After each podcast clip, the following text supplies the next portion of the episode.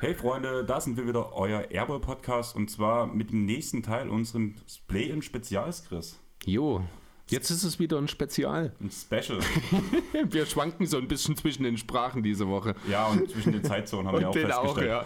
Aber auf jeden Fall geht es in der Folge um die Pelicans und die Spurs. Und für die Pelicans haben wir uns den schon oft angesprochenen Lars reingeholt, unseren Hornets- und Pelicans-Experten. Grüß dich. Hi. Ähm, vorgestellt haben wir dich ja schon mal in Folge 66. Die Folge hieß 120 Millionen für ein Halleluja. Kannst du dich erinnern, um was es ging, Lars? Ähm, nee, leider nicht, aber helfen mir auf die Sprünge. Gordon Hayward. Der Vertrag. Ich finde den Vertrag so mittelmäßig mittlerweile, aber ist okay. Damit hat sie, dann bist du wahrscheinlich der Einzige in unserer Runde, dessen Bild auf den Vertrag sich verschlechtert hat. Genau, muss ich wirklich auch sagen. Ja. Aber ich würde sagen, wir holen direkt noch unseren Spurs-Experten rein. Tobi Bühner, ähm, grüß dich erstmal. Hi. Eigentlich sollten dich die meisten ja kennen. Aber trotzdem würde ich sagen, für die, die es noch nicht, könntest du dich ja mal kurz vorstellen, wie bist du zum Basketball gekommen und warum sind es gerade die Spurs geworden? Hi, danke für die Einladung erstmal. Äh, Freue mich dabei zu sein. Ich bin so 2011 zur NBA gekommen, so mit dem großen Dirk Nowitzki-Hype in Deutschland. Und dann so die Jahre danach habe ich halt immer mehr NBA geguckt, nach und nach. Und dann so die nächsten Jahre habe ich halt irgendwann gemerkt, dass es hauptsächlich die Spurs sind, die mich irgendwie interessieren, weil halt dieser Basketball, den die gespielt haben, so unfassbar geil war. Ich glaube, die meisten haben so diesen 2014er Spurs-Basketball immer noch vor Augen, wenn man einfach von schönem Team-Basketball redet, der nicht von einem Star geprägt ist oder so, sondern von dem Team. Und genau, bin dann dabei irgendwie hängen geblieben. Nächsten Jahre immer viel NBA geguckt und irgendwann vor ein paar Jahren dann bei den Go-To-Guys gelandet, wer das noch kennt. Äh, habe für die geschrieben und schreibe jetzt seit einiger Zeit für eine englische Seite, Roll Call Sports, auch über die Spurs dann. Äh, genau. Ja, und da würde ich sagen, einfach weil wir haben uns ja hier eigentlich schon ein relativ striktes Zeitlimit gesetzt, würde ich sagen, tun wir direkt mit unserer Agenda anfangen. Und Lars, ich würde dich als erstes darum bitten, mal die Saison deiner Pelicans zusammenzufassen. Du warst ja nicht die ganze Saison begeistert, muss ich sagen. Äh, ich war tatsächlich am Anfang ja tierisch optimistisch, richtig, Chris? Als du Ja, noch. Als, tierisch ist ein sehr schönes Wort dazu. Richtig, als du noch so, so total gezweifelt hast, wer denn da verteidigen möchte und so weiter. Äh, und das habe ich natürlich alles nicht kommen sehen und ich gebe dir so ungern recht, aber du hattest ja recht. Ähm, und der Saisonstart war ja, um es liebevoll zu sagen, katastrophal. Und ich kann immer noch nicht glauben, dass wir heute da stehen, wo wir jetzt stehen eigentlich. Äh, Im Play-In, ich dachte eigentlich, wir beenden das Ganze so als Vorletzter der Conference, aber demzufolge ist irgendwie alles noch ganz gut gegangen. Äh, wie gesagt, nach holprigen Start äh, ging es ja dann so langsam bergauf und ich glaube, der große Punkt war halt wirklich einfach der McCallum-Trade. Auch wenn es für mich tatsächlich schmerzte, äh, Josh Hart gehen zu sehen, der ja komischerweise dann auch wirklich äh, in Portland Offense spielen konnte, was wiederum daran liegen könnte, dass er der Einzige war, der da auch spielen konnte. Ähm, fand ich meine Pelicans zum Ende tatsächlich sogar fast sehenswert über 48 Minuten hin. Wie gesagt, Ingram, äh, McCallum, ähm, Valanciunas, Valanciunas wahrscheinlich. Genau, richtig. Herb Jones, ähm, was ich tatsächlich selbst nicht gedacht habe, dass er so gut ins Spiel findet und einer der besten Defender der Liga geworden ist und hoffentlich tatsächlich auch in der kommenden Serie äh, viel dazu beitragen kann. Ja, äh, sag ich mal, kurz zusammengefasst, mittlerweile bin ich tatsächlich sehr happy über die Saison der Pelicans. Ich habe nie mehr erwartet. Ohne Sein. Also du hast am Anfang schon mehr erwartet, muss man ganz ehrlich sagen. Ja, aber da habe ich ja auch mit einer Rückkehr von noch seinen Williamson gerechnet. no? Und, Du warst äh, Optimisten. und übrigens bin ich ja auch immer noch äh, tierisch glücklich über diesen einen Buzzerbeater, den Devontae Graham tatsächlich in seinem Leben mal getroffen hat. äh, noch nicht mal mit dem habe ich gerechnet. Von daher, eigentlich alles gut. Und äh, jetzt bin ich tatsächlich eher sehr gespannt, wie der nächste Akt so verläuft. Dann würde ich als nächstes dich direkt bitten, Tobi, einfach mal die Spurs zusammenzufassen. Wir haben ja nur zusammen doch ein paar Spiele gesehen, mhm. würde ich sagen, zumindest im Kurso, wo man ein bisschen hin und her gequatscht hat, beziehungsweise ab und zu auch geschrieben im Sprachkanal von jeden Tag NBA. Der letzte Abend, da hast du mir noch gesagt, wie nicht klatsch die Spurs sind. Das hat sich ja gegen Ende der Saison ein bisschen geändert nochmal. Ja, also vor allem zu Beginn der Saison war das halt wirklich ein Problem. Das Team ist ja wahnsinnig jung geworden. Also man hat so die ganzen All-Stars letztes Jahr gehen lassen. es war nicht so ganz klar, wo das Team jetzt hinführen würde. Und man hat eigentlich sich überraschend gut präsentiert, immer so ein ausgeglichenes Net-Rating gehabt, was von der Teamstärke her eigentlich nicht das war, was man jetzt irgendwie von dem Team erwartet hätte.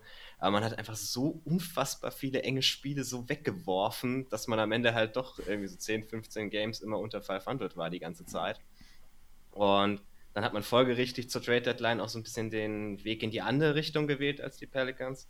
Also man hat Derek White weggetradet, ist dafür jünger geworden, hat mehr Picks reingeholt, hat noch Fat Young getradet und dafür noch den Pick von den Raptors bekommen, etc. Und man hat eigentlich erwartet, dass sie jetzt so ein bisschen die Segel streichen würden und dann halt am Ende so gemütlich irgendwie 12., 13. der Conference werden würden. Und dann plötzlich hat man angefangen, enge Spiele zu gewinnen. Das Team war halt immer noch relativ gut und die Kings und die Lakers wollten irgendwie nicht. Anders kann man es ja gar nicht beschreiben. äh, und so ist man dann am Ende tatsächlich noch mit einem relativ guten Push, so die letzten 10, 12 Spiele, hat man relativ viel gewonnen, auch viel knapp gewonnen, aber man hat gemerkt hat, das Team will noch im Gegensatz zu vielen gegnerischen Teams. Ähm, hat man dann am Ende tatsächlich ziemlich genauso viele Spiele gewonnen, wie ich vor der Saison getippt habe. Der, der Weg dahin war jetzt auch nicht ganz das, was ich erwartet habe, aber gut. Und wie fühlst du dich jetzt so im Nachhinein mit dem ganzen Punkt? Also, wo wir letztens noch geredet haben, da hast du zu mir ja noch gesagt, du würdest dir jetzt wünschen, dass die Spurs kein einziges Spiel mehr gewinnen, weil deine, dein Over-Under hast du ja schon das Geld eingesackt gehabt bei den Wetten vorher. Aber hast du jetzt lieber das Play oder lieber den hohen Pick? Ja, ich glaube, sie haben jetzt irgendwie noch so einen, so einen Punkt gefunden, wo sie in der Mitte sind. Also, sie haben jetzt die neun besten Lottery-Orts sich gesichert. Wenn sie nicht beide Play-in-Spiele gewinnen würden, was ehrlich gesagt mich ein bisschen wundern würde, aber da kommen wir später noch dazu. Und das sind immerhin immer noch so 4,5% auf den ersten Pick, 20% auf die Top 4. Also es ist schon gar keine so schlechte Position, was das betrifft. Und also es ist schon angenehm, auch irgendwie kompetitiven Basketball zu sehen und halt nicht das, was man halt die letzten Wochen so von den Deckers gesehen hat, muss man auch ehrlich sagen. Ähm, ja, also man hat ja irgendwie jetzt einfach die, man hat jetzt einfach die jungen Spieler machen lassen und ich habe es ja damals auch zu dir gesagt, wenn die jungen Spieler performen, dann sehe ich die Spieler auch gern gewinnen. Wenn ich halt nicht jeden Tag irgendwie Marco Bellinelli 30 Würfe chucken sehen muss, wie die letzten drei Saisons, dann bin ich schon happy insofern. Okay, gut. Dann äh, würde ich sagen, gehen wir direkt zum nächsten Punkt und reden wir, lasst uns mal über die Startaufstellung bzw. allgemein der, über das Death Chart reden. Was denkt ihr, wer bekommt Minuten, wer wird starten? Ich Vor allem ich würde mit einer anderen Frage erstmal in Richtung Lars beginnen, denn auch so wie du, also geht auch in die Richtung Aufstellung, genauso wie wir das am Samstag auch mit dem großen Elefanten angesprochen haben, mit Kawhi bei dir, würde ich auch jetzt erstmal äh, gerne das Thema Sion platzieren, denn ich bin mir immer noch nicht so ganz sicher, wie der aktuelle Standort ist, um ehrlich zu sein.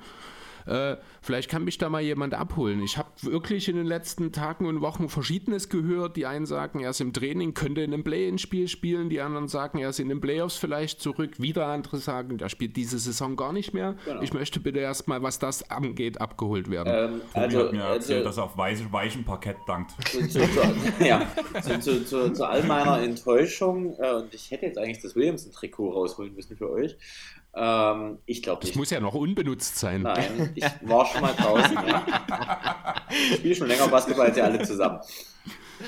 Ja, es war mehr ein Diss gegen Sion als gegen dich eigentlich. Ja, ähm, nichtsdestotrotz, ich glaube nicht, dass der diese Saison noch spielt. Ich glaube, der sollte es auch einfach gar nicht.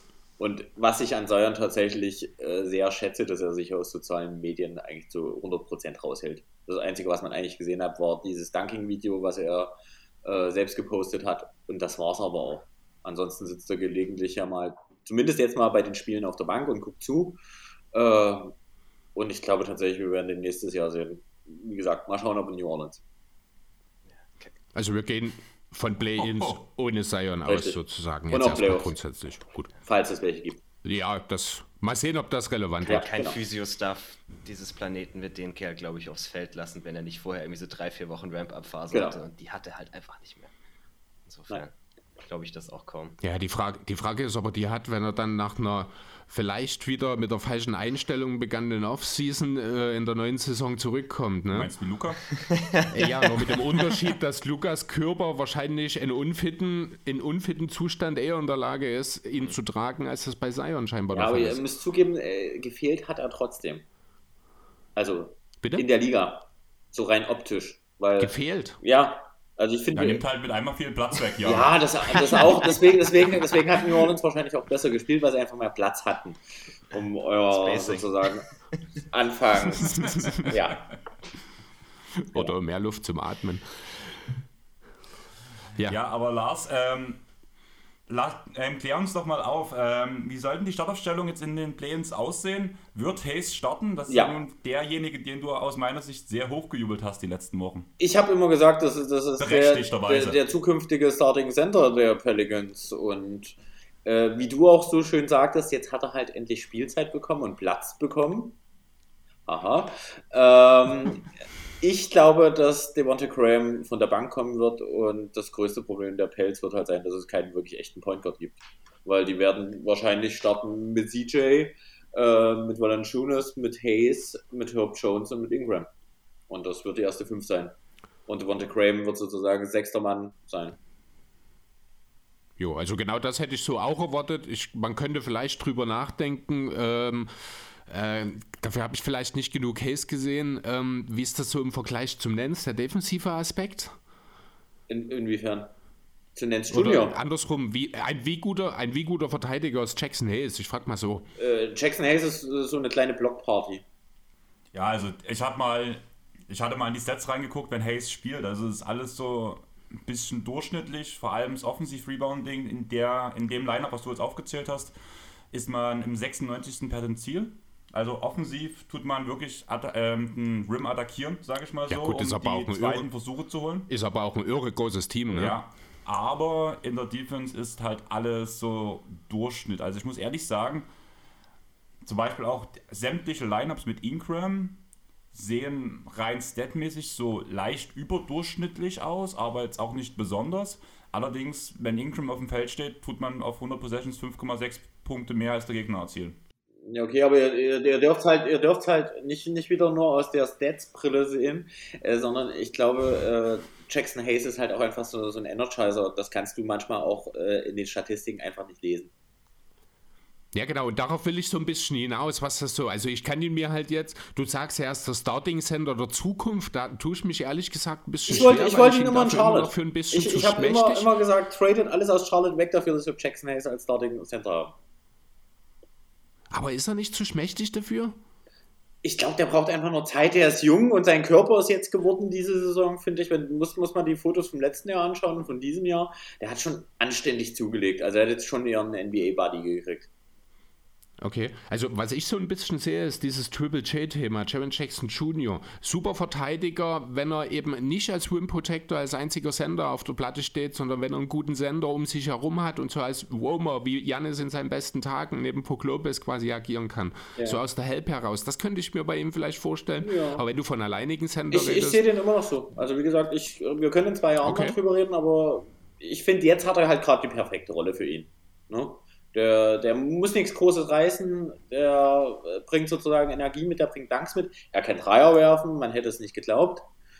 Ähm, und wie gesagt, neben Valanciunas sieht er jetzt nicht so schlecht aus, finde ich. Und das Experiment ist ja auch tatsächlich geglückt, dort Ingram, der ja eine Zeit lang sogar Power Forward äh, gespielt hat, äh, jetzt wieder aufs Forward zu stellen. Ich glaube, das war ganz richtig alles. Ja, genau, gut. Also grundsätzlich passt das schon. Wer wird ansonsten noch relevante Minuten sehen? Ist ein Garrett Temple, ein Tony Snell, Mr. Cardio? Ist er relevant in dem Play-In-Spiel? Also ich, ich glaube tatsächlich, wer, wer relevant sein wird, ist Graham, ja. Wie gesagt, ihr wisst alle, was ich davon halte. Ähm, Alvarado wird relativ viele Minuten bekommen, denke ich. Und Nashi Marshall. Das sind so die acht Leute in New Orleans, die Zeit kriegen. Was, Nicht mal ein Nance? Nee, ich glaube nicht so viel. Er hat, auch, er hat in letzter Zeit auch nicht so viel gespielt. Also ich weiß nicht, ob er die letzten Pelzspiele gesehen hat. Da war es. naja, Nance kam ja von der Verletzung zurück, Ja, ja. muss erst mal sich wieder Richtig, aber Von gut, der muss aber natürlich- Nance sollte ja auf, Der muss in dem Fall Nance aber auch sollte auf die der jungen Position schon einer der besten Verteidiger sein. da könnte er vielleicht recht haben. Trotzdem muss er aber erstmal die verdrängen, die tatsächlich ins Teams, Team gefunden haben. Und das sind nun mal Murphy und Jones, die da wirklich viele Minuten auch einfach nehmen. Das mag sein, was aber halt auch viel damit zu tun hat, dass sie eben Minuten von Nance auffüllen mussten. Ich bin da sehr gespannt, denn ich halte Nance neben Jones tatsächlich für den besten Verteidiger im okay. Team. Gerade auf dem Flügel ist das nicht ganz unbedeutend, wenn du dann dort halt einen Herb Jones und einen Larry Nance, das ist, die stellen sich nebeneinander und da kann keiner vorbei, ohne ins Auszulaufen, wenn die die Arme ausstrecken. Also gefühlt ist das schon ganz nett, das würde ich schon in Erwägung ziehen, aber die Mobilität von dem Hayes kann da natürlich auch ganz gut funktionieren. Wie sieht es denn bei den Spurs aus, Tobi? Gibt es da jemanden oder erwartest du eine Überraschung in der Lineup oder wie siehst du die Starting Five? Nee, also Greg Popovich ist nicht der Typ, der, der anfängt, irgendwas rum zu experimentieren wegen einem Spiel, sondern er hat seine Starting Five gefunden. Und das sind halt Murray, Vassell, Primo, ähm, Calvin Johnson und Jakob Pörtl. Und die werden auch garantiert das Play starten. Ähm, dazu, also man hat Lonnie Walker jetzt so ein bisschen in so eine Six-Man-Rolle gepackt, was ihm auch wirklich merklich gut tut. Also da macht er sich richtig gut die letzten Wochen. Der wird dann sicherlich viele Minuten bekommen. Dazu ist es dann so ein bisschen fraglich, wer so die anderen Minuten bekommt. Also ich spiele meistens Zach Collins noch als Big. Sie, Josh Richardson wird sicherlich eine Rolle spielen. Der spielt richtig stark, seitdem er zu den Spurs getradet wurde. Trifft unfassbar viele schwierige Dreier und hat sich einfach komplett in dieses System eingefunden. Und ansonsten dann haben sie halt meistens irgendwie so eine 10-Mann-Rotation eigentlich gespielt, noch mit Trey Jones und Kater Bates Diop.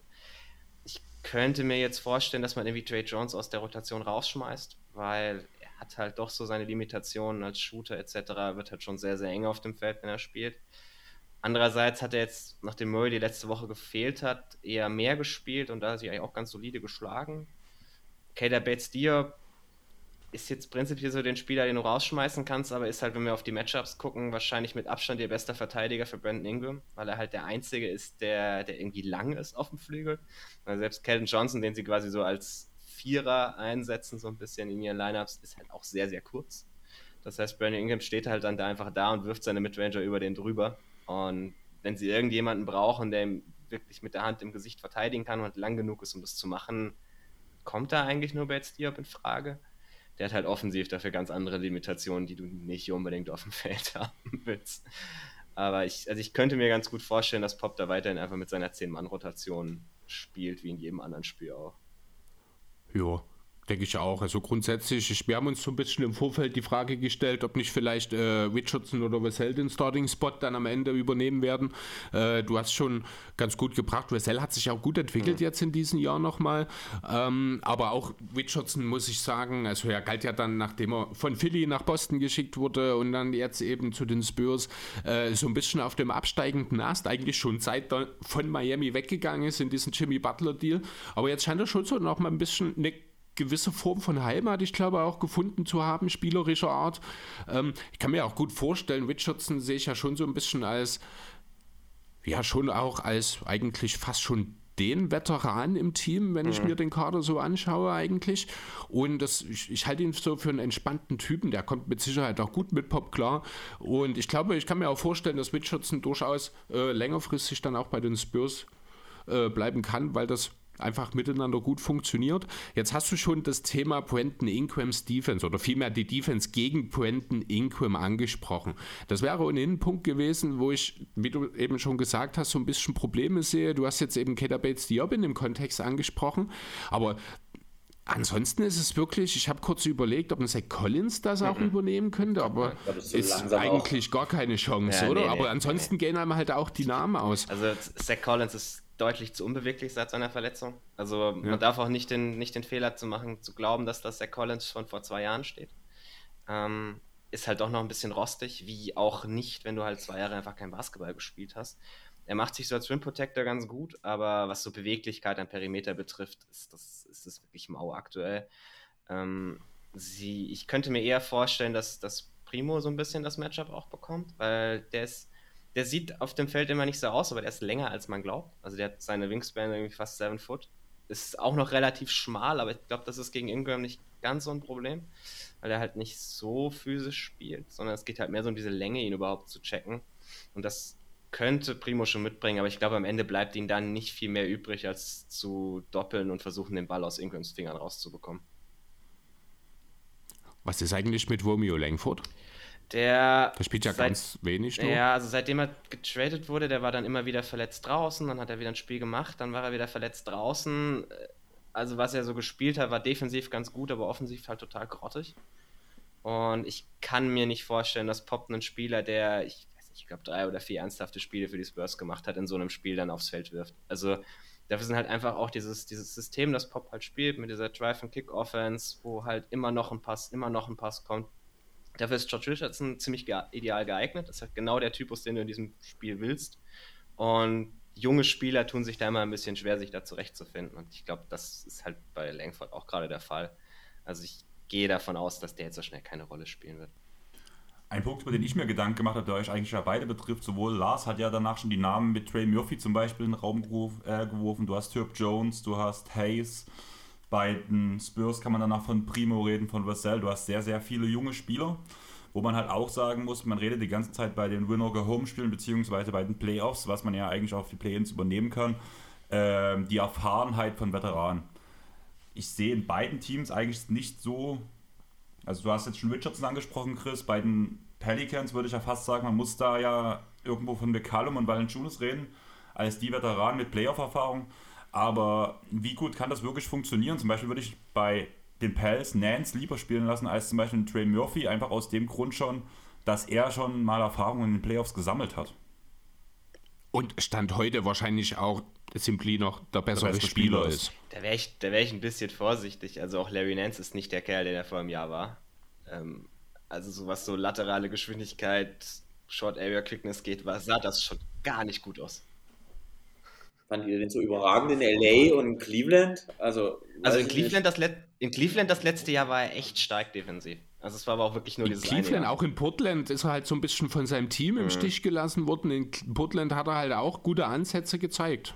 Ja. Also er ist halt, er ist kräftig, er ist halt flink. Du sagst jetzt gewesen, das mag sein, dass er da ein bisschen eingebüßt hat. Er ist kräftig, er ist relativ clever auch einfach.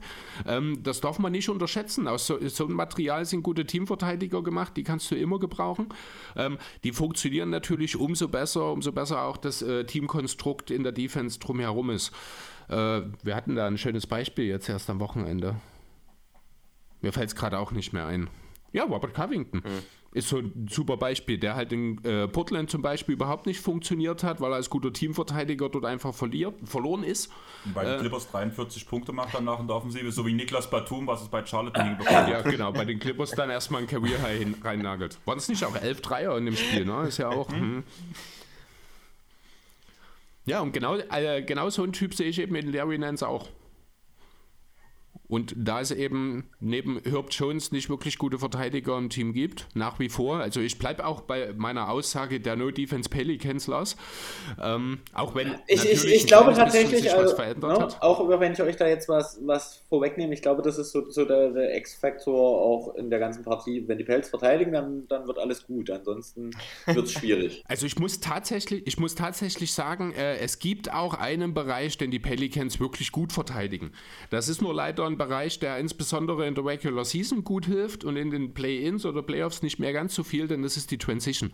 Da sind die Pelicans wirklich sehr ordentlich, muss man sagen.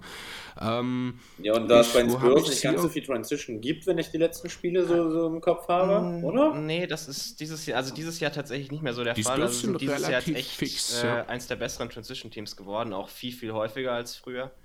Ähm, man merkt halt, dass es ein junges Team ist jetzt plötzlich. Ein Team, das auch darauf irgendwie baut, das halt viele junge Spieler hat, die direkt rennen. Also DeShante ja. Murray, Devin Vassell, die nehmen halt alle erstmal den Ball in die Hand und laufen los. Ähm, ist nicht mehr so ganz der, der ewige Halfcourt-Basketball, den man, den man kennt von Pop. Zum Glück, weil der, Half, der Halfcourt-Offense der Spurs ist dieses Jahr echt scheiße.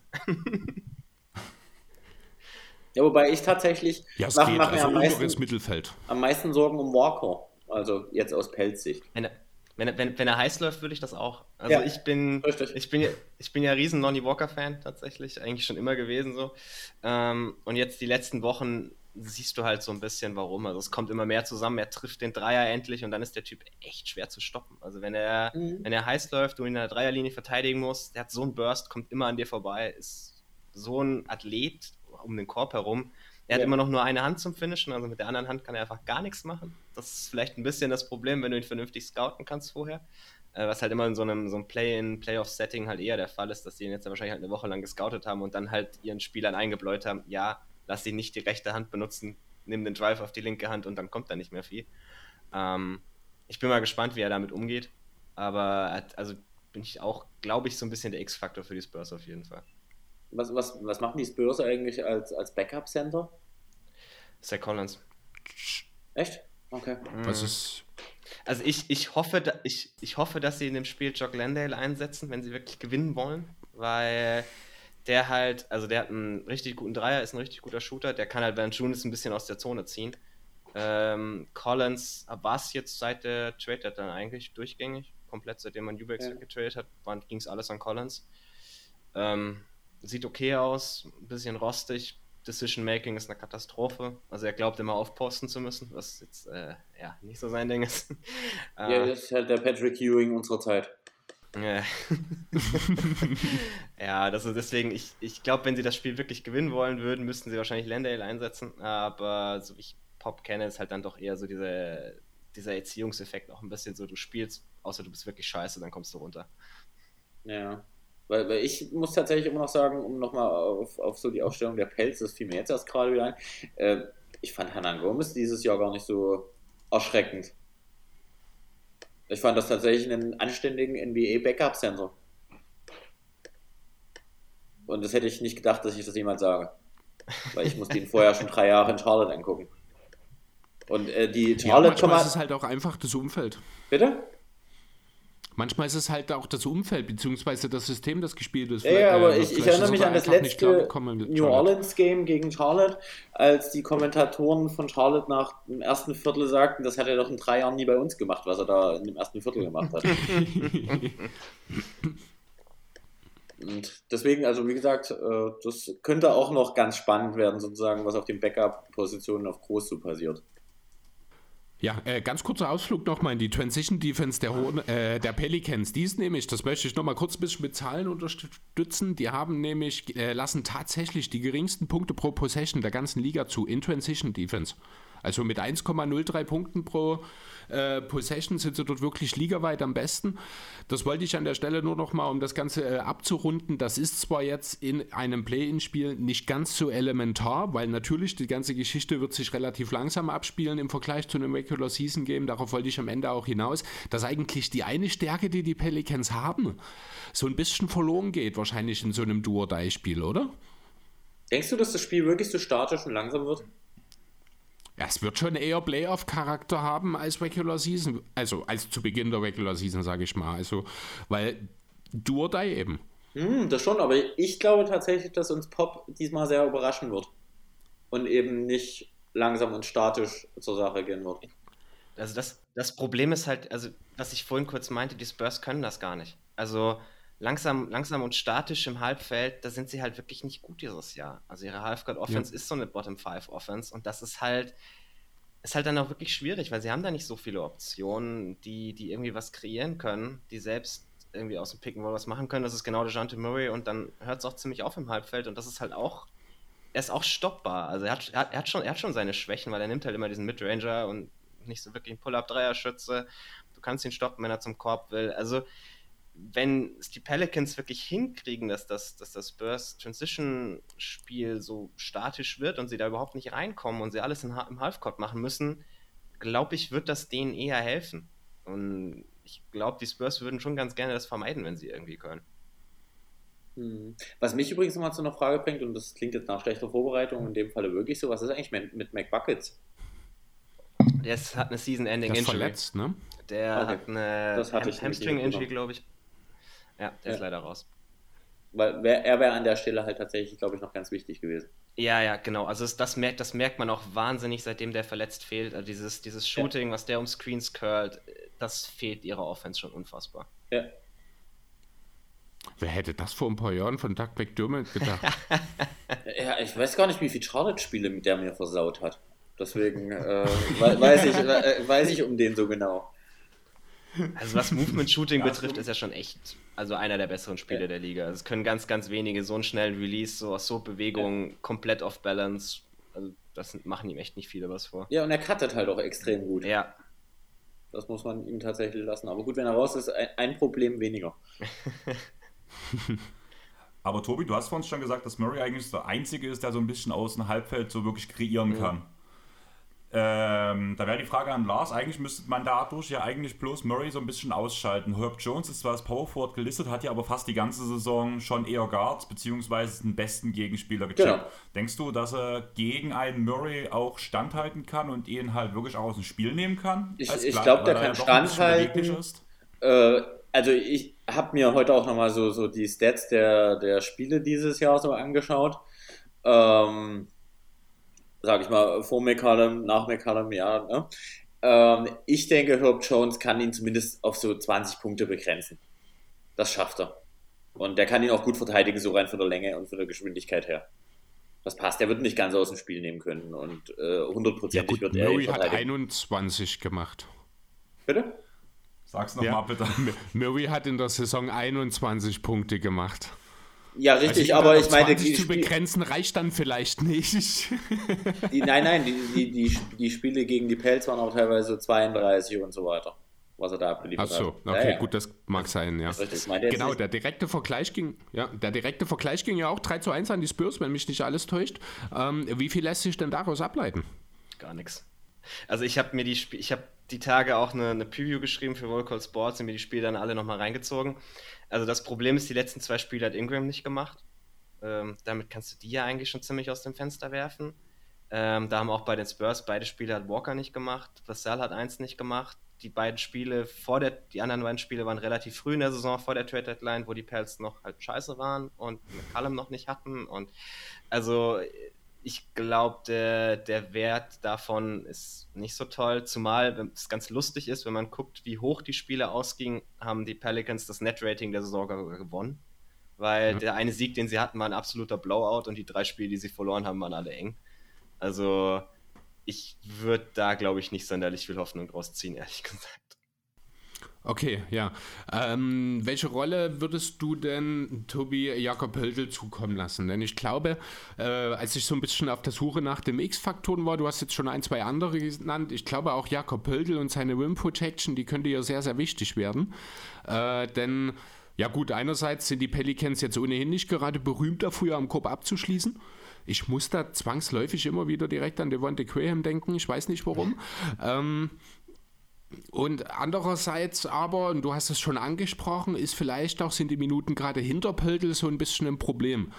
Ähm, also geht es natürlich darum, ich habe es jetzt gar nicht auf dem Schirm, die Foul-Thematik bei Pöltl ist an sich ist, ja gut, drei Fouls im Schnitt jetzt über die Saison ist schon nicht ganz wenig eigentlich.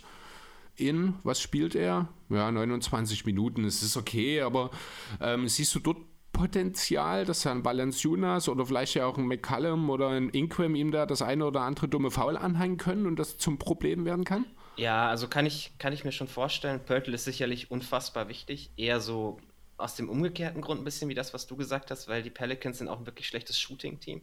Also sie haben nicht viele Dreierschützen und treffen nicht so die beste Quote der Liga, nehmen nicht so viele Dreier. Also die wollen, die wollen schon Richtung Zone kommen. Und da ist Pörtl halt so schon einer der besten Rimprotektoren der Liga.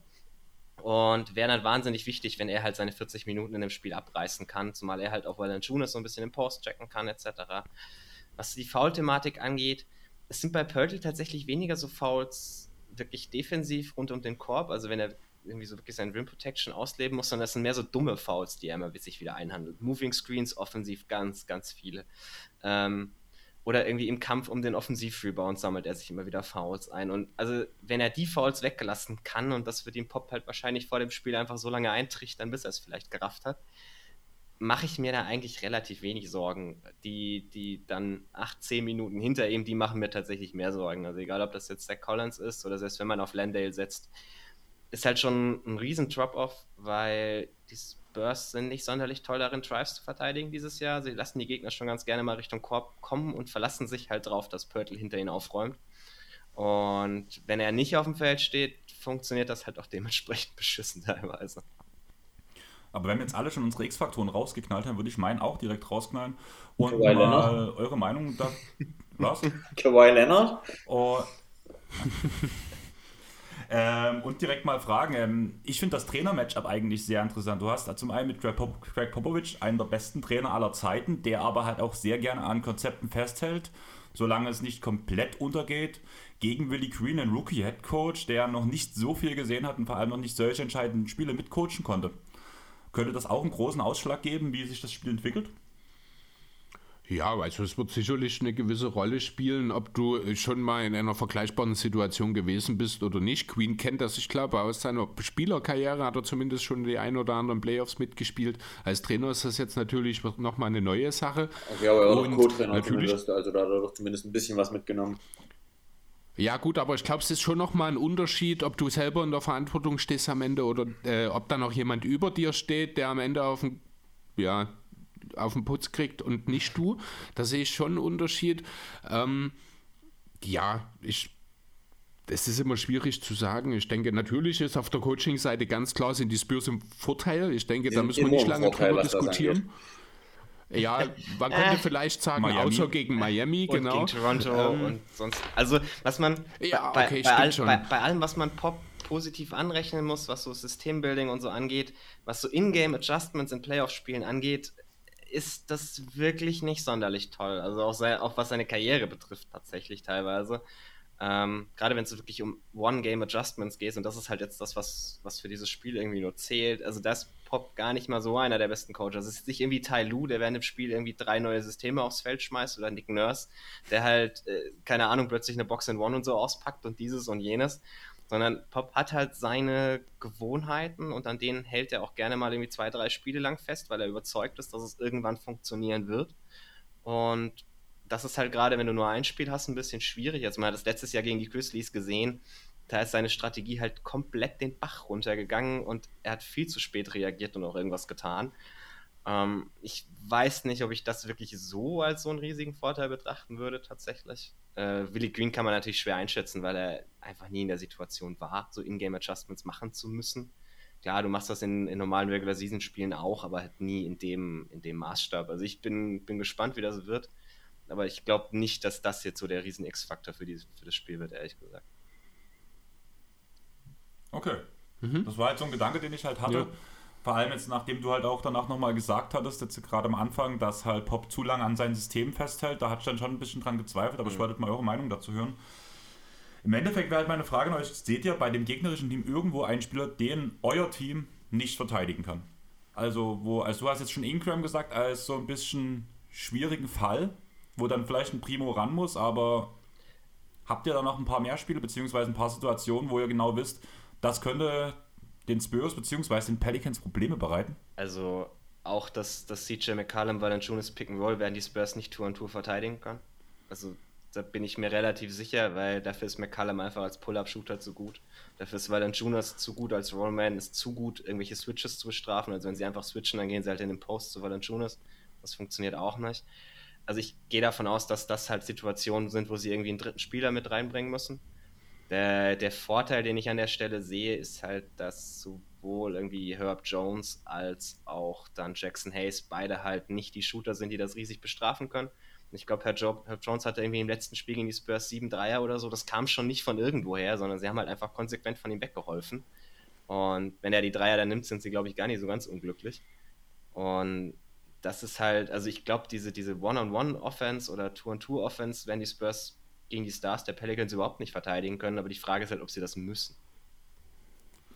Was mir da aber einfällt, also du hast ja gerade mit Murray, der zumindest für mich das direkte Matchup gegen CJ McCollum sein sollte, ja eigentlich ein Verteidiger, der sich auch sehr gut an Blöcken vorbeikämpft. Also eigentlich würde ich gerade das Pull-Up-Shooting dadurch gar nicht so krass sehen, weil Murray ja eigentlich relativ schnell hinterherkommt. Aber er muss auch viel Last offensiv schultern in diesem ja. Spurs-Team. Deswegen ist, ich glaube, Murray ist auch defensiv äh, zurückgegangen, einen Schritt ja. zurückgegangen in dieser De Saison, würde ich definitiv. sagen. Also er hat da dieses Jahr definitiv ein bisschen abgebaut. Es ist natürlich die Frage, so in einem Game, wo er sich einfach komplett den Arsch aufreißen kann, vielleicht nochmal ein bisschen was anderes, aber es ist halt in der modernen NBA unfassbar schwierig geworden. Also wenn Valanciunas einen harten Screen setzt und Pörtl ist halt zwei Schritte weiter unten, bis du an Valanciunas vorbei bist, hatte McCallum, hatte halt seine Sekunde Zeit oder so, die reicht dem Kerl, um hochzugehen.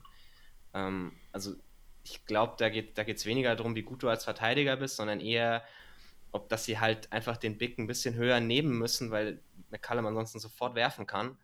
Und wenn Pörtl halt mal wirklich bis an die Dreierlinie hoch muss, dann ist er halt nicht so fix wieder zu recovern. Also er ist ganz okay in Space, aber er muss schon, also er braucht da schon einen Moment.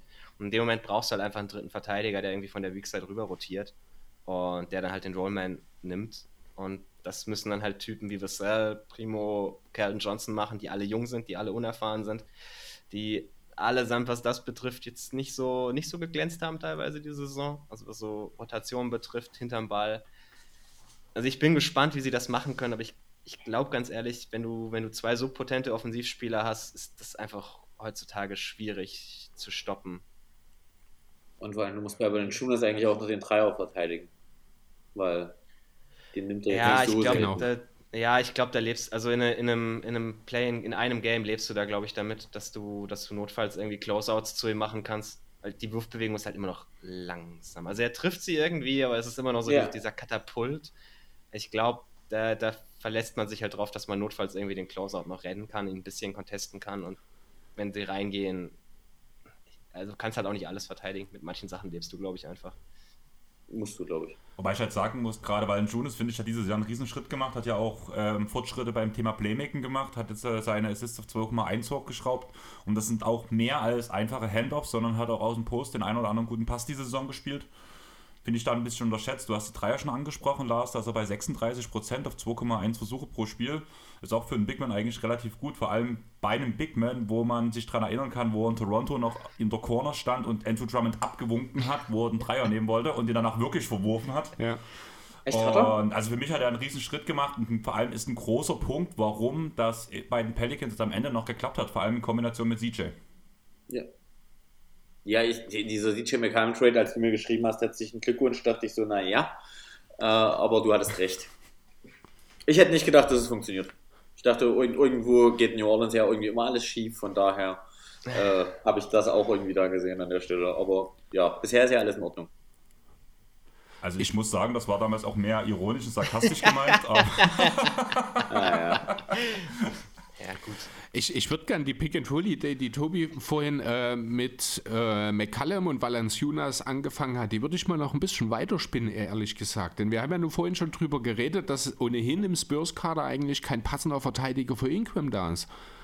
Wenn man jetzt das Ganze noch kombiniert mit einem Valanciunas Pick and Pop beispielsweise, wo dann eben auch ein Jakob Pöltl wahrscheinlich dann derjenige ist, der dann aus der Zone rausrotieren muss, sehe ich ganz ehrlich gesagt, und ein McCallum dann beispielsweise noch in der Ecke steht oder äh, ähnliches, dann sehe ich da sogar noch potenziell mehr Gefahr drin, als wenn das einfach nur, nur in Anführungszeichen, das typische Point Guard Center Valanciunas McCallum Pick and Roll ist, um ehrlich zu sein. ja, aber das Ding ist, was ihr nicht vergessen dürft, dass McCallum ja eigentlich kein Point Guard ist. Ne? Also der fehlt halt in dem Team wirklich.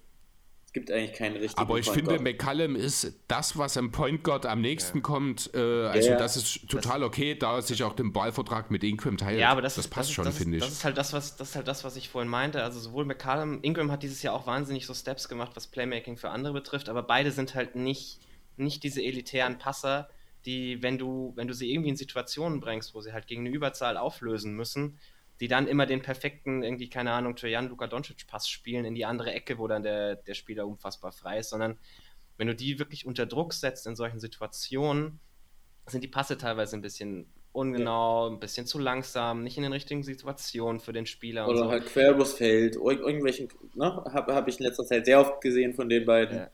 Ja, genau, und das ist halt, also deswegen meinte ich, also ich, ich glaube, die Spurs, wenn sie das Ganze alles irgendwie verteidigen wollen, müssen sie das halt machen, indem sie mehr Druck auf den Ball ausüben, indem sie immer noch einen dritten Mann irgendwie dazu holen und dann halt zurückrecovern. Und dafür sind die Schützen nicht gut genug von den Pelicans, die sie so außenrum stehen haben, dass man das nicht machen könnte, aber man muss das halt halt sauber exekuten und das ist ein bisschen schwierig für, für ein junges Team. Aber also das ist, glaube ich, schon so das, das taktische Matchup, das du halt sehen wirst. Ich, ich kann mir nicht vorstellen, dass Pop sagt, okay, jetzt Primo, stell dich hin, verteidig irgendwann 1 gegen 1 und dann schauen wir mal, was passiert und dann wirst du halt zehnmal aufgefressen und dann könnte ich mal weiter schauen. Und dann wird sich da schon irgendwas anderes überlegen, wie er ihm ein bisschen, bisschen Entlastung verschaffen kann. Okay. Und wenn, wenn ihr übrigens gar nicht auf dem Schirm habt, aber ihr werdet mich noch hören, äh, das war der beste Deal, den die Pelz wahrscheinlich je gemacht haben, äh, war José Alvarado. Der ist Das prinzipiell, mag sein. Also, der ist prinzipiell zu klein Mhm. äh, für die NBA, aber für 15 Minuten ist der Typ einfach klasse. Ist ein überragender Verteidiger. Also gefällt mir unfassbar gut in der Defense. Ja, ja, aber er ist halt eigentlich zu winzig, ne? Ja, Sag ja, ich mal, wenn, ich, wenn ich den ins, ins richtige Matchup bringe, dann, dann ist er verloren. Aber der ist so sneaky, so, so gewitzt, das ist echt unfassbar. Ja, der macht halt so viele Sachen, die ein normaler Verteidiger nicht macht. Also gerade wenn ich daran denke, das hat er ja die Saison auch schon zwei, drei, vier Mal gemacht. Ich frage mich, wie lange, wie oft es noch funktioniert, wo er sich an der gegnerischen Baseline versteckt, Ja. bis der Ball reinkommt und danach den Ball von hinten noch rauszustieren. Da hat er sich ja diese Saison vor allem schon berühmt gemacht mit diesen Aktionen. Ja. Und schon allein deswegen war der Kerl sein Geld wert. Habt ihr jetzt noch was, was ihr unbedingt ansprechen wolltet? Weil sonst würde ich euch fragen, was ihr denkt, wer gewinnt das Play-In-Spiel zwischen den Pelicans und den Spurs und warum gewinnt man es? Ich gebe den Spurs den Vortritt. Jene, gut. Ich gebe den, ich Gehen geb den? Pelicans den Vorteil. Ja, sonst fange ich einfach erstmal an. Okay, ich wollte gerade sagen, da gebe ich Chris den Ja, Vortritt. genau, dann fange Gott. ich einfach erstmal. Also ich habe mich, ich habe mich äh, wirklich lange schwer getan. Am Ende muss ich sagen, äh, ist für mich entscheidend einfach die individuelle Qualität in der Spitze. Die geht zugunsten der Pelicans in diesem Matchup. Dementsprechend erwarte ich auch, dass die Pelicans ihr zweites Spiel um die Playoffs noch spielen werden.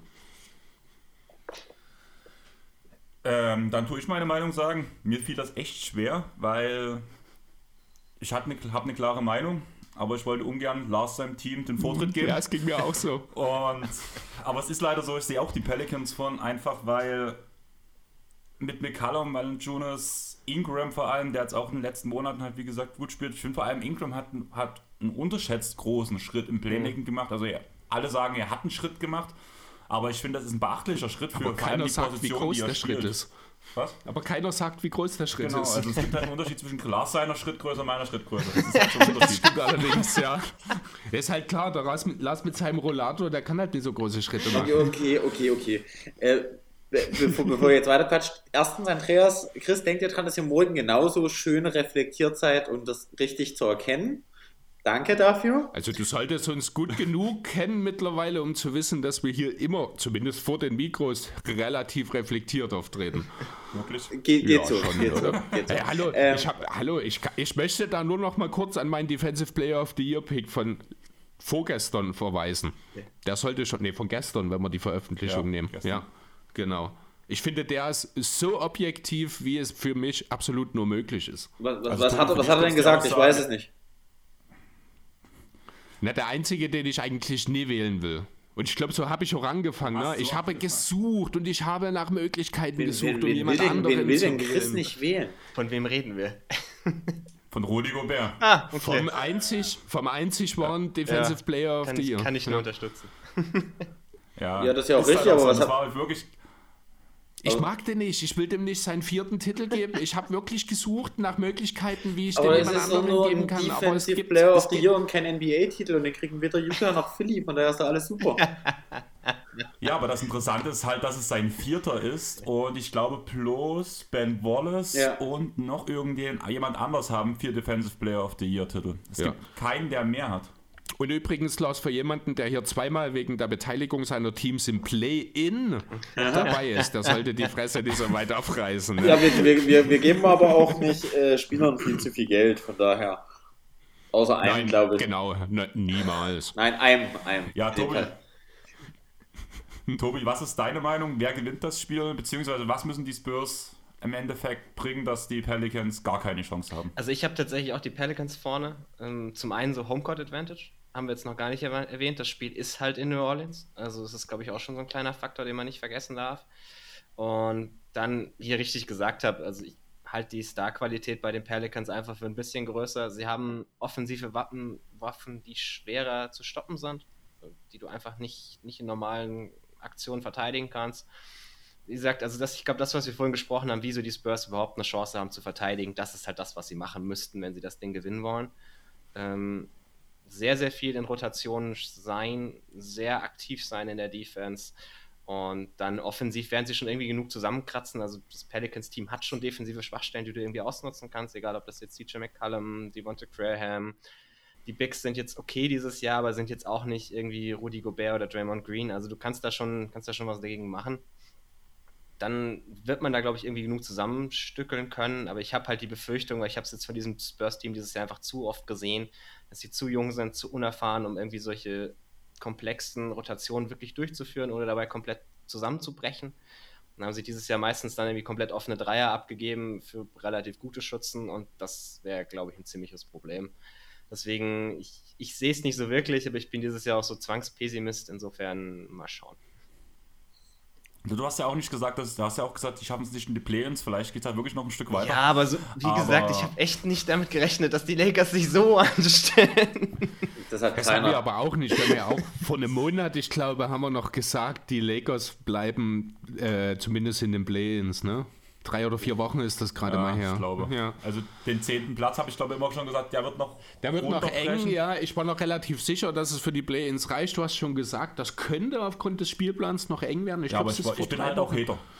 ja, deswegen ist es bei dir auch immer schwierig zu wissen, was meinst du in Bezug auf ja. die Lakers jetzt ernst? Du meinst und was ist, Ja, und was ist einfach was bist du?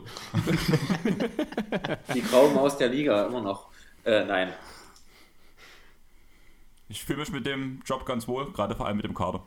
Aber Lars, du darfst heute wirklich mal einen reflektierten Take anscheinend machen, wie gut dein Team ist in diesem Matchup. Ähm, ich glaube tatsächlich auch, dass die Pelz gewinnen. Ich glaube aber, dass es relativ eng wird trotzdem, weil ich immer noch denke tatsächlich, und jetzt gebe ich euch beiden erneut recht, dass die Defense wirklich mies ist äh, und dass wie gesagt, Walker und auch, ich glaube, Calvin Johnson werden echt ein Problem sein für die Pelicans.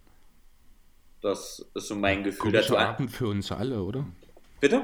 Es ist irgendwie zu viel Einigkeit zwischen uns, Lars. Ja, gefällt mir nicht. komischer Abend für uns alle. Jetzt haben wir uns allen gegenseitig schon mal recht gegeben, Lars. Ich glaube, das kommt so auch nie oft vor. Ja, warte mal morgen. Deswegen warte morgen ab. ja, ich glaube, da haben wir wirklich eine andere Meinung. Das kann Aber, gut sein. Ähm, lass uns mal ganz kurz die Sache weiterspinnen. Sind wir uns alle einig, wenn die Spurs tatsächlich gewinnen sollten, egal ob es gegen die Clippers oder gegen die Wolves geht, dort ist es dann zu Ende? Ja. Richtig, weil die Spurs ja auch immer noch überrascht sind, dass sie überhaupt in die Pelz sind. Also, genau, wie, wie Tobi sagt, das gilt für beide Teams hier. Glaube genau, ich nicht. Sehe ich auch so. Also ich, ich glaube, Pelicans gegen Minnesota wird eine ganz haarige Geschichte. Nee, sehe ich gar nicht. Echt? So denkst, denkst du wirklich? Das, nee. Ja. Ich, ja. ich glaube tatsächlich, das wird richtig also eng. Geht auch die Dort würde auch die individuelle Qualität zugunsten der Timberwolves ausgehen. Die haben in Vanderbilt dieses Puzzleteil, du wirst mir da sicher zustimmen, Andreas, Defensive Player. der äh, defensiv dort den Laden entsprechend zusammenhält, auch Beverly dazu. Also gegen Timberwolves, glaube ich, sind die Pelicans auch kein Stich. Ich wüsste halt, ich wüsste halt einfach nicht, wie, wie sie die verteidigen sollen. Also gerade so Towns mit seinem Pick-and-Pop ja, genau. ist einfach tödlich für die Defense, die die Pelicans spielen wollen. Ähm, insofern. Vor allem die ganze Creation, die ja. jetzt Towns diese Saison draufgelegt. Also ich finde, ich habe jetzt vor kurzem ein Video von Julius nochmal gesehen, wo er, glaube von vor drei oder vier Wochen, wo er Towns nochmal genau auseinandergenommen hat. Da habe ich Pässe gesehen von Towns, die ich ihm mhm. nie zugetraut hatte. Das ist manchmal noch ein bisschen wild, weil die Pässe gehen genauso oft auch irgendwie ins Aus, aber das sieht man dann nicht. Aber wie, wie kommen wir eigentlich drauf, dass die Timberwolves das Play spielen? Also es tut, tut mir jetzt leid für dich, aber danke. ich glaube, das ist eher die Clippers. Da hast du sehr recht. Also wir hatten jetzt hier am Samstag unseren ersten Pod aufgenommen in die Richtung, wo es halt Clippers Timberwolves sind und da waren wir uns alle einig darüber, dass wahrscheinlich die Clippers das Spiel schon gewinnen sollten. Okay, ja, mutig. Dass maximal halt, wenn Towns, also dass Towns das Problem sein wird. Es Towns muss brauchen, Towns habe ich gesagt, wir brauchen drei, äh, brauchen 40 Punkte Spiel oder sowas habe ich gesagt. Einer von den dreien hat so gesagt, ich glaube genau. Also einer muss quasi eskalieren aus dem Big Three sozusagen der Timberwolves, damit es gegen die Clippers reicht. Und ja, da sind wir uns doch alle eigentlich sehr einig gewesen, das stimmt. Also einer von den Punkten, die ich damals oder am, am Samstag aufgezählt habe, war ähm, alleine schon das individuelle Scoring. Die Clippers haben neun Spieler, die zehn Punkte oder mehr im Schnitt scoren. Bei den Timberwolves sind es die drei Topstars, die alle um die 20 scoren und alle anderen ja. Ab geht's mit 8, glaube ich, weiter oder so. Ja, aber das Problem, aber das Problem im play ist ja, dass du keine neuen Spieler spielst, wenn es gut läuft. ja. Oder genau die neun, die jeweils die 10 Punkte machen. Nee, also. Danach hast gut. du den Punkt, dass Edwards in. Andreas.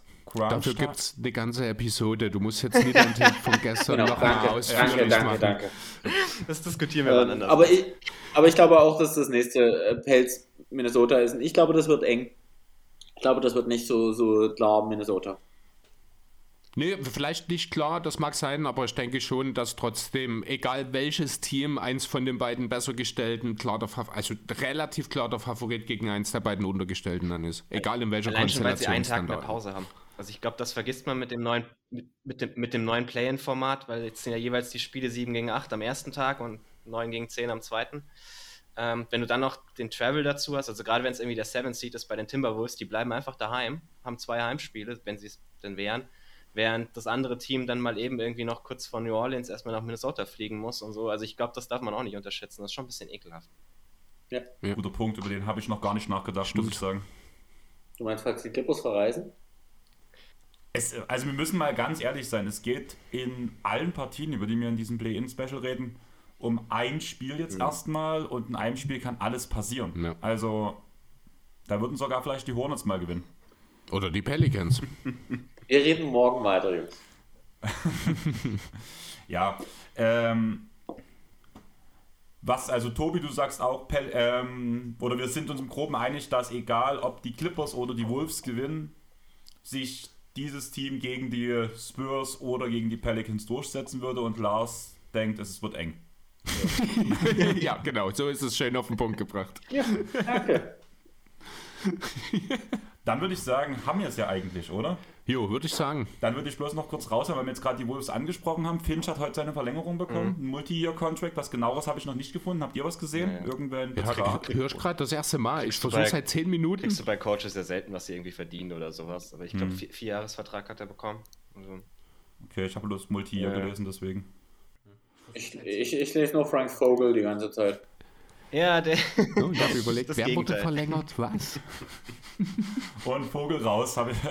Ja, gut, das war ja klar. No. Also, das war ja im Grunde schon im Februar beschlossene Sache. Es war auch irgendwie seltsam, dass man an ihm festgehalten hat. Aber dass es jetzt passiert, es- Das ist- man könnte fast sogar drüber reden, es ist ein Tag zu spät. dass, dass, dass, dass sie es halt via Twitter gemacht haben, ohne es Vogel Ja. vorher Oh ja, zu sagen, stimmt. ist ein Ja. bisschen traurig. aber, aber das passiert so häufig mittlerweile, wenn wir ehrlich sind. Also ich habe das Gefühl, das entwickelt sich äh, viel mehr, nicht, dass ich das befürworte oder so, äh, zum Standard.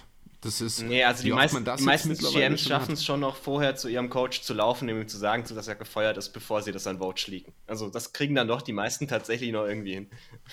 Ja gut, bei Coachentlassungen vielleicht, aber wie viele Spieler haben schon während des Spiels ja. von ihrem Trade erfahren beispielsweise, ne? Das, das auf jeden Fall. Ähm, ist alles nicht so ganz der, Nee. der feine Ton eigentlich, aber das interessiert halt in der Wirtschaft oder in diesem Markt nur bedingt. Dann würde ich sagen, beenden wir die Sache langsam. Lars, Bis dich findet man ja weder auf Instagram, doch, auf Instagram findet man dich, aber auf Twitter findet man dich nicht, oder? Nein. Stell dir vor, der würde seine Takes auch nur auf Twitter schießen. Stimmt, und auf Instagram machst du ja sowieso nichts, also dann würde ich sagen, wir hören uns ja bestimmt mal wieder so, spätestens auf dem Basketballplatz mal wieder, wenn ich dich im Post bis unter den Korb schiebe. Morgen? Ihr, ihr hört, Und ihr hört mich und morgen und im Gegensatz zu euch habe ich ein Leben. Hallo. Deswegen liest man so wenig im Und- Internet bei, von mir. Und wenn, meistens, wenn du was schreibst, haben Chris und ich schon drunter kommentiert danach. Ja, genau. Ja, und Tobi, machst du, hast du dem, also du hast ja schon gesagt, du hast einen Artikel über die Spurs geschrieben. Bist du demnächst mal wieder bei Jonathan zu Äh, hören? morgen tatsächlich, also wir nehmen morgen auch die Preview von dem Spiel hier auf, äh, in einer etwas kürz, kürzeren Version. Äh, insofern- Es ist immer kürzer als bei den ich auch beiden. versucht. und die andere Sache, wo findet man dich überall und unter welchem Handle? Genau, also hauptsächlich bin ich irgendwie auf Twitter aktiv, äh, Tobi Bühne, alles ein Wort äh, mit UE. Äh, ich habe kein Leben, sonst wäre ich nicht so viel auf Twitter. äh, also habe ich tatsächlich, ich glaube, glaub, wer mir folgt, weiß das, äh, ziemlich aktiv, äh, relativ viel am Post, noch irgendwie so live während Spielen oder sonst irgendwas. Ähm, ja, genau, ansonsten findet man mich auf wallcallsports.net heißt das. Ähm, ist die Website, für die ich schreibe. Also wahrscheinlich am einfachsten, wenn man mein Twitter-Handle geht und da dann den, den verlegten Artikel nimmt äh, weil ansonsten kann das keiner ganz aussprechen. Das ist eine englische Seite, wo ich da, wo ich da schreibe. Genau. Im, Im Podcast dann, du hast gerade schon gesagt, bei, bei jeden Tag NBA, also bei Jonathan, relativ regelmäßig. Letzte Woche war All Defense, wer sich das, das gönnen möchte. Oder jetzt halt die, die Preview wieder. Dann würde ich sagen, hauen wir dein Twitter-Handle einfach noch mit in die Episodenbeschreibung rein, beziehungsweise verlinken dich dann auch auf Twitter, wenn es danach heute Abend noch gepostet wird. Wir bedanken uns bei euch, dass ihr mit dabei wart. Und Lars, wir sehen uns morgen. Tobi, hören wir uns die Woche nachts oder guckst du bloß im Real Life, wenn du arbeiten bist? Also wenn ich normal arbeiten muss, äh, nur Real Life, so dann über das, das Osterwochenende dann vielleicht eher mal live. Dann hören wir uns am, Wo am Also ich, Osterwochenende. ich, ich guck's live, Dann danke. falls du mit mir schreiben möchtest. Vor allen Dingen das hätte eine wichtige Spiel. Gesagt. Bitte? Ich hätte ja eher einen Chor gesagt und dann halt einen Discord, wo halt so 5, 6, 7, 8 Leute online sein werden. Ja. Aber wenn da keiner online ist, Lars, da tue ich auch gern mit dir drüber reden. Du bist gern der Notnagel, Lars. Genau. Ich habe Urlaub, ich bin in Portugal. Hey. Dann würde ich sagen, wir beenden die Sache jetzt, weil wir sind jetzt über der Stunde und danke, dass ihr dabei wart. Tschaußen. Ciao. Ciao.